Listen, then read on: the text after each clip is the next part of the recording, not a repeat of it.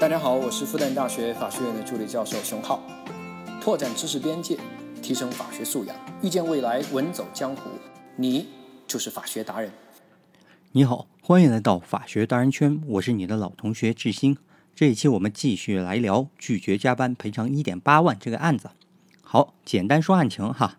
两位员工呢是公司的质检员，两位员工零七年就到了公司工作，到了一六年的时候呢，劳动合同快到期了，看样子单位是不想续了，员工就很想跟单位续，啊，似乎就有点分歧。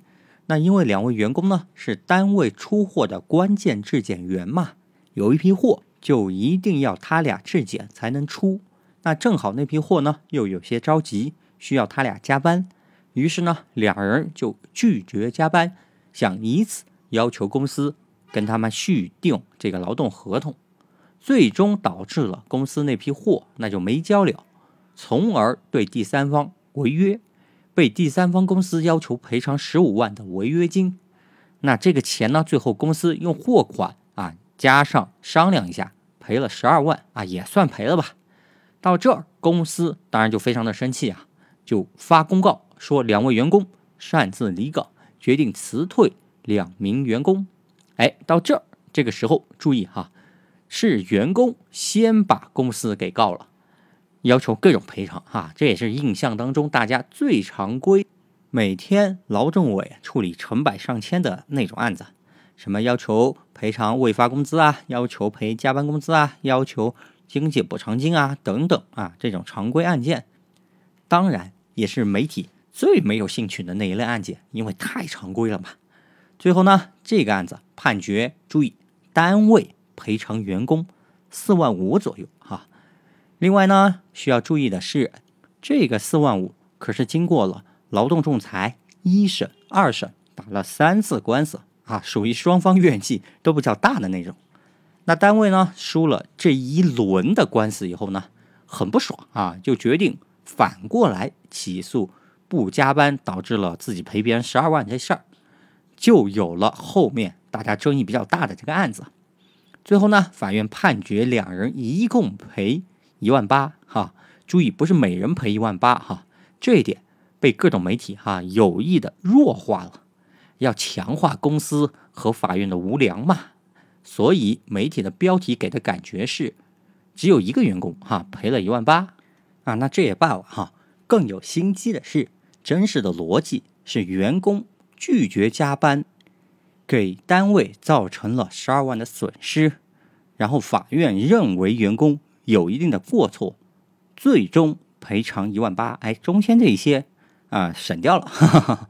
那媒体呢，因为要强化公司和法院的无耻啊，标题里面啊那不会写中间这些的，直接就写拒绝加班啊，所以要赔一万八啊就好了。这才是有噱头的传播方案，哈哈，这才能引起大众的情绪，才能传播嘛，才能带节奏哈。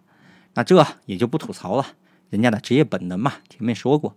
好，那么我们呢是法学节目，直接说这个技术关键点哈，也是大家吐槽的最大的那个问题：员工能不能拒绝加班？在本案当中，注意哈，我说的是在本案当中，大家结果也看到了。法院认定员工不能，那因为呢与大家的观念相违背，所以被大家吐槽。但其实这一切都是媒体带选择性质的这样报道，导致了大家把本案当中不能拒绝加班等同于常规案件当中的不能加班。也就是说，哈，将此处的特殊情况选择性报道成了常规状态。从而引起了你的颠覆，然后就产生了误解，从而啊产生了这样一个情绪，然后就去集体吐槽哈，最终产生流量啊，这就是媒体想要的标题党的套路嘛，媒体人屡试不爽。好，那说到本案的核心点呢，常规状态下的要求加班，员工能否拒绝加班呢？比如说哈，劳动合同规定每天八小时，每周五天，但是周六老板就是让你加班。啊，你能不能拒绝呢？你放心，这种情况你完全可以拒绝啊！而且你上哪儿打官司啊，都你都是有理一方，法院也好，法官也好，法律也好，一律支持。这跟大众的认知是一样的。但是报道这种案件呢，没有流量的，没人看的，对吧？但是本案不是这样的常规状态，它有它的特殊之处。我们翻看原判决的原文哈，在法院查明的事实当中写着这么两句话啊。第一句，结合某某公司与某某某某某某劳动合同中约定的加班加点的规定，劳动合同中约定的加班加点的规定。哎，我又给你念了一遍。你看哈，关于加班加点，劳动合同是有约定的。而不是完全没有约定的那种哈。第二句接前面一句，以及出勤表中的调休记录，可以确定某某某某某某在此前已经同意了公司可以根据生产任务安排加班加点。哎，我这两段哈，我念的这两句话都是原判决书当中的原文哈，除了某某某那几个字哈，其他都是一个字没改。那后面接着写的哈，在加班之后进行调休，已经经过了双方实际行为的确认，为劳动合同的组成部分。这句话也是原文啊，所以这个案子关于加班，劳动合同当中其实是有约定的，并且有调休。好，问在这种情况下，本案员工还能不能拒绝加班？哈，能不能无理由拒绝加班啊？如果真有理由，也还是可以的，比如突发疾病哈。好，或者我们换一个说法哈，此时哈，本案当中两名员工有没有加班的义务？那如果没有义务，当然可以拒绝加班，对吧？但是呢，这里经过法院调查，确认了两人是有加班义务的。这个义务来源呢，就来自于员工跟公司的劳动合同的加班的约定。并且还有调休的这个记录，还有调休哈，以往过往都是有的。好，那在这样的情况下，员工明知公司要出货，仗着自己是关键位置，提出其他的特别的要求，那这有没有要挟公司的嫌疑呢？那最终结果是导致了公司损失十二万。虽然哈，员工对这十二万啊，故意都不说了。算不算有过错呢？当然，即便是这样哈，法院他在原判决里面也还是说，这个损失总体上还是属于企业的经营风险。说白了，这有大头啊，你企业自己赔，大多数企业你要自己承担。所以呢，判决每人赔偿九千块，总的赔一万八啊。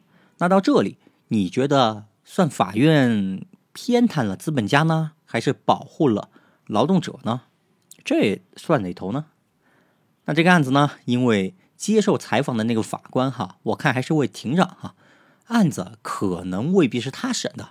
他在接受采访的时候呢，就把不能拒绝的理由说成了公司的情况紧急啊，这个就有点牵强了。那我们问，不能加班的本质是什么？那是有义务加班，对吧？哪怕同样的话，哎呀，你换个表达方式，大众的接受度就会好得多。但是用词这个的决策权，那是在媒体，媒体肯定用词是哪个会引起的流量多，哪个会引起的情绪大，哎，用哪个？举个例子吧，就比如刚刚同样的话哈，假设我是媒体人啊，我就这么写报道哈，因为公司情况紧急，员工有加班的义务。哎，你看，这是不是就温和的多了？但媒体怎么报道的呢？因为公司情况紧急，员工不能拒绝加班。哎，你看，这就很能煽动人，给大众一种强迫压榨感。哎，在里面，这就很让人网友误解，对吧？好，说回来哈，再强调一遍，法院认为俩员工得加班，是因为有约定，甚至是有合同在先哈。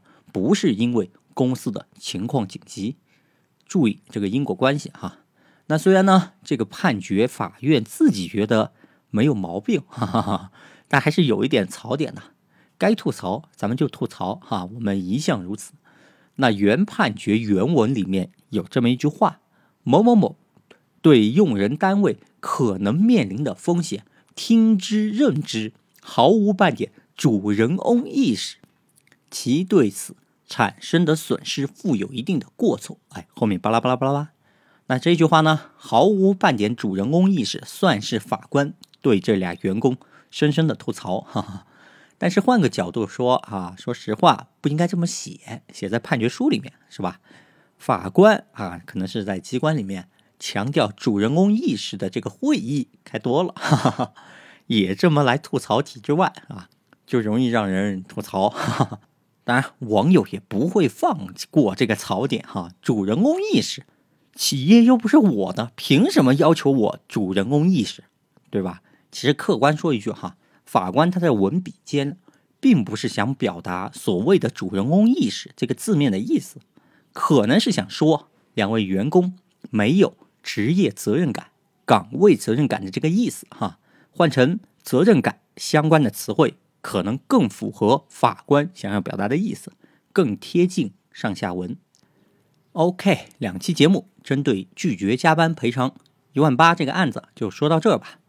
嗯，我再唠叨两句吧。实在不愿意称这个案子是拒绝加班赔偿一万八案哈，实在是太误导了。前面说过了哈，但是没办法哈，全社会已经这么称这个案子了。这个其实就是媒体极其强大的能力之一——事件的命名权。某个事件如果被命名以后，那这个案子的定性部分百分之九十在公众那儿就完成了。这也是很多公关危机解决问题的杀手锏，哈哈。就拿罗志祥和周某某分手事件来说吧，哈。罗志祥的公关团队呢，第一时间就大规模用这样的词汇来报道，哈，那就是争取最快时间，第一时间把这个命名权还他给定下来。截止我上传这个节目的时候呢，啊，你搜索罗志祥多人运动事件。只有四百六十五万个结果，你搜索罗志祥出轨事件，一千八百万结果。但是如果你搜索罗志祥分手事件，这个中性的用词哈，前面两个都是负面的，就有两千六百五十万结果。哎，这就是运作的结果，那是相当程度上帮罗志祥扳回了一些哈。